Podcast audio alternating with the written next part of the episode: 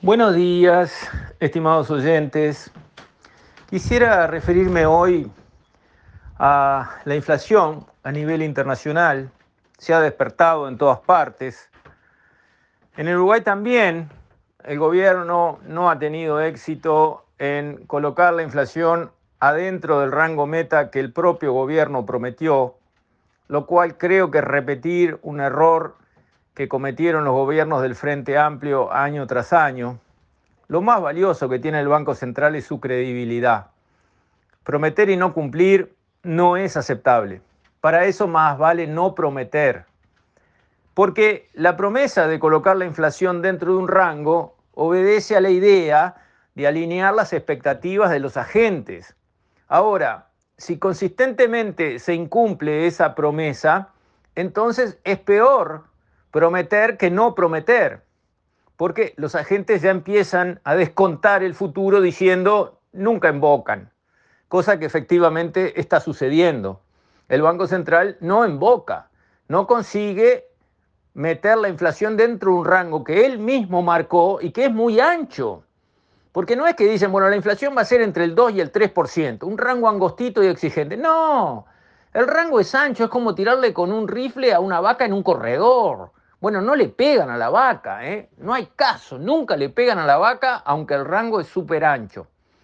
Entonces, en Estados Unidos pasa algo similar, la inflación está mostrando guarismos del 7% y eso que se cambió la metodología de cálculo. Si hubiese sido con la metodología anterior, estaríamos en récords de inflación nunca antes vistos. ¿Y por qué? ¿Por qué está sucediendo esto? Bueno, básicamente en el mundo, para evitar daños mayores, se siguió una política monetaria expansiva, muy expansiva. ¿Qué quiere decir esto? Que los bancos centrales del mundo emitieron muchos medios de pago. Dicho en sencillo, imprimieron muchos billetes, cosa que no es técnicamente exacta porque hoy hay medios de pago que son otras cosas que no son billetes, pero el hecho central, el concepto es si los bancos centrales soltaron capacidad de pagar, soltaron medios de pago, imprimieron billetes y los liberaron al mercado. ¿Para qué? Para al poner tanta liquidez en el mercado, darle un sostén a la economía, calentar un poquito la economía que se venía enfriando aceleradamente por los distintos líos en los que nos hemos metido. Primero fue la espantosa crisis del 2008-2009, cuando no habíamos salido de esa, para la cual habían volcado carretilla de plata fresca al mercado los bancos centrales, caímos en el lío de la pandemia que arriesgaba también a congelar la economía mundial y otra vez carretillas, cuando no se habían retirado las carretilladas anteriores de dinero suelto en el mercado, se empezó a meter otra vez un paquetazo de plata en el mercado. Se consiguió el objetivo. Estas dos crisis podían haber sido iguales o más graves que la crisis del 29, podrían haber terminado en un desastre mayúsculo. Ese objetivo se consiguió, y bien por los bancos centrales en materia de rescatar a la economía de un colapso mayor. Ahora, es delicado el equilibrio. ¿Hasta cuándo seguimos inyectando plata? ¿Cuándo empezamos a recoger la piola y a retirar la plata excedente que hemos volcado al mercado? Ese equilibrio dedicado es el que ha fallado. Y ha fallado porque la inflación se disparó, cosa que no era necesario que sucediera y además el riesgo de un colapso de la economía ya pasó. Entonces, está raro el mundo y raro en el sentido de una gobernanza en materia monetaria que no está funcionando bien.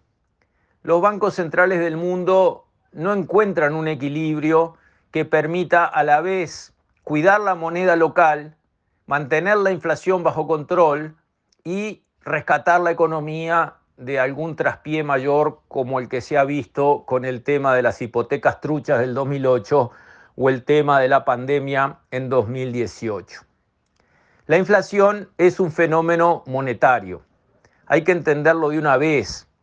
depende de la cantidad de bienes y servicios que produce una economía, y eso en general se mide como el PBI, y la cantidad de circulante que hay en esa economía.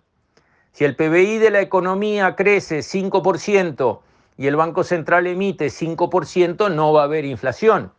Pero si el PBI crece 1% y el Banco Central emite 15%, va a haber inflación. Esto último es exactamente lo que ha venido sucediendo y por eso, por eso es que la inflación está fuera de donde la quisiéramos ver en el Uruguay, en Estados Unidos y en muchas otras partes. Llegó un tiempo de poner prioridades. ¿Qué es más importante? Hay que poner prioridades en la conducción de la política económica. Creo que hay que establecer cuáles son los objetivos que se quieren alcanzar rápidamente.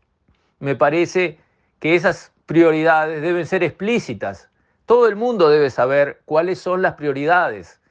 Debe saberlas la parte del gabinete, el presidente debe marcarlas, el gabinete debe tenerlas claras, las diferentes reparticiones del gobierno que manejan asuntos económicos, incluida la parte de la política salarial que se tiene que alinear, por supuesto la política tributaria se tiene que alinear, la política monetaria se tiene que alinear, tenemos que alinear las políticas económicas según las prioridades marcadas desde lo más alto de la administración.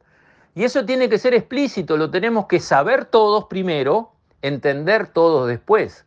Recién ahí es cuando la cosa empieza a avanzar para el rumbo en que uno pretende que avance. Pero en el pasado ha sucedido que la política monetaria se va para un lado, la política salarial se va para el otro, la política tributaria se va para el otro y entonces pasa lo que tiene que pasar.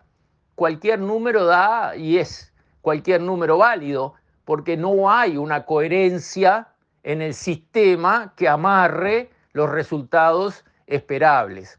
Y en ese caso, bueno, es un sálvese quien pueda, los números dan lo que deben dar y por lo tanto, ¿cómo vamos a pedir coherencia y resultados si cada política avanza con sus propios objetivos independientes de los objetivos de las demás políticas? Trabajando así no se van a conseguir resultados.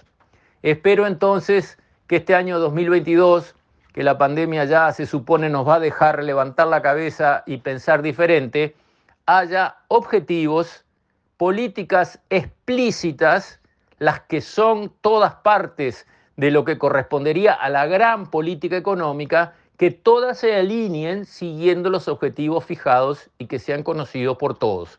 Eso está faltando y eso es necesario, porque la inflación es un impuesto y es un impuesto muy injusto le pega muchísimo más a los más pobres. Con esto, estimados oyentes, me despido. Hasta mañana, si Dios quiere.